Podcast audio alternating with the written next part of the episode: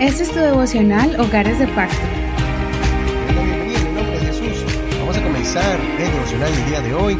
Recuerden que estamos estudiando jueces y hoy le corresponde al capítulo 18. Ya nos acercamos al final de este libro, pero si te perdiste los devocionales anteriores, puedes escucharlos en cualquier plataforma de audio como Spotify o Apple Podcasts, iHeartRadio y muchas plataformas más que de manera gratuita puedes descargarlas, buscar Hogares de Pacto Devocional y allí encontrarás todos los programas de manera gratuita. Continuamos con el tema de hoy y es titulado El peligro del aislamiento. Pues el 18, verso 27 al 31. Y ellos llevando las cosas que había hecho Micaías, juntamente con el sacerdote que tenía, llegaron a Lais, al pueblo tranquilo y confiado. Llegaron a Lais, al pueblo tranquilo y confiado y lo hirieron a filo de espada y quemaron la ciudad.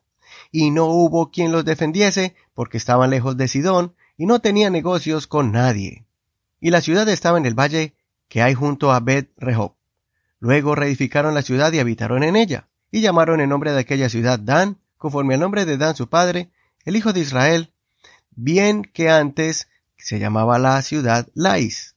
Los hijos de Dan llevaron para sí la imagen de Talla, y Jonathan, hijo de Gersón, hijo de Moisés, él y sus hijos, fueron sacerdotes en la tribu de Dan hasta el día del cautiverio de la tierra.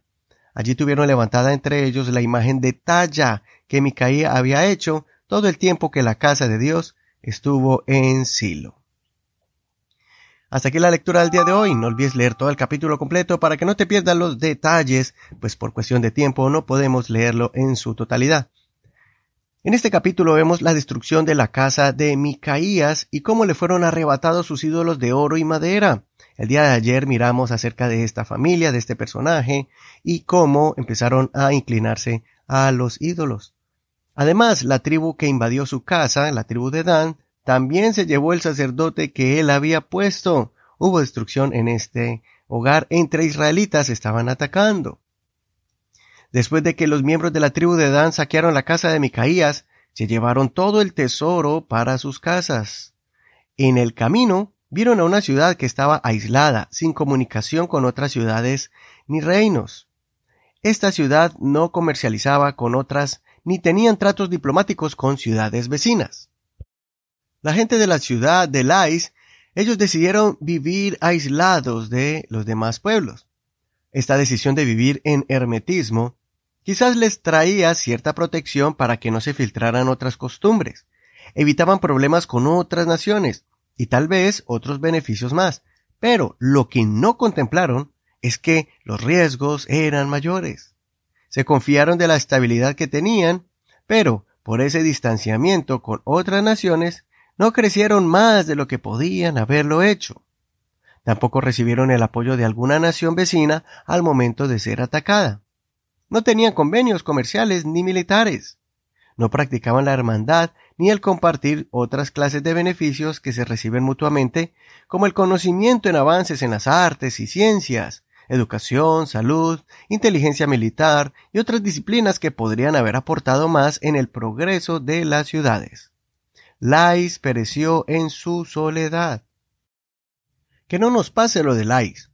Nuestra reacción ante momentos de dificultad es aislarnos de todos. Tal vez por vergüenza porque no queremos que nadie sepa de nuestro problema, o por orgullo, porque queremos mantener una imagen de perfeccionismo. Tal vez sea porque pensamos que podemos resolver todo con nuestras propias fuerzas. Sea cual sea el problema en el área marital o con uno de tus hijos, en el área de las finanzas con nuestra economía, en el área espiritual cuando estamos luchando con un problema moral, sea cual sea esa área, debemos tomar fuerzas y buscar ayuda. A nuestro alrededor tenemos personas que tienen más sabiduría y conocimiento en diferentes áreas donde tal vez sepamos algo al respecto, pero no lo suficiente. Debemos ser lo suficientemente humildes y mansos para aceptar que nosotros no lo sabemos todo, que siempre vamos a necesitar el consejo apropiado y preciso para que podamos superar algún obstáculo en el camino. Necesitamos la ayuda de alguien que se haya destacado en la organización financiera para organizar nuestras finanzas. Debemos escuchar a esa pareja ejemplar para que nos ayude en ese malentendido con nuestra pareja. En fin, los ejemplos son innumerables, los que podemos usar para entender que es necesario tener personas alrededor que nos apoyen y nos fortalezcan. Recordemos el consejo en Eclesiastés capítulo 4, verso 9 al 12. Mejor dos que uno solo, pues tienen mejor recompensa por su trabajo. Porque si caen, el uno levantará a su compañero, pero hay del que cae cuando no hay otro que lo levante. También, si dos duermen juntos, se abrigarán mutuamente. Pero, ¿cómo se abrigará uno solo? Y si uno es atacado por alguien, si son dos, prevalecerán contra él. Y un cordel triple no se rompe tan pronto. Espero que podamos aprender a apoyarnos los unos a los otros, a ser prudentes y buscar ayuda cuando todavía nuestros problemas tienen solución, y no esperar a que nuestro barco se esté hundiendo, a ser sabios para escoger a la persona que será de gran ayuda y no nos dará un mal consejo, a ser mansos para aceptar el consejo dado aunque en el momento no lo entendamos o no estemos de acuerdo, y a discernir en las opciones que tengamos para superar nuestra situación difícil y escoger la mejor. Soy Eduardo Rodríguez. Que sea Dios iluminándote y guiándote a esa persona que te ayudará a proteger tu hogar en tiempos de guerra.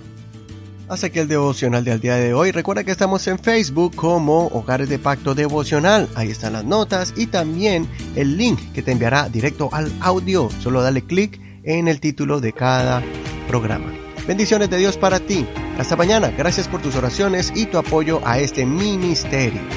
Este es el ministerio de la Iglesia Pentecostal Unida Hispana El Reino.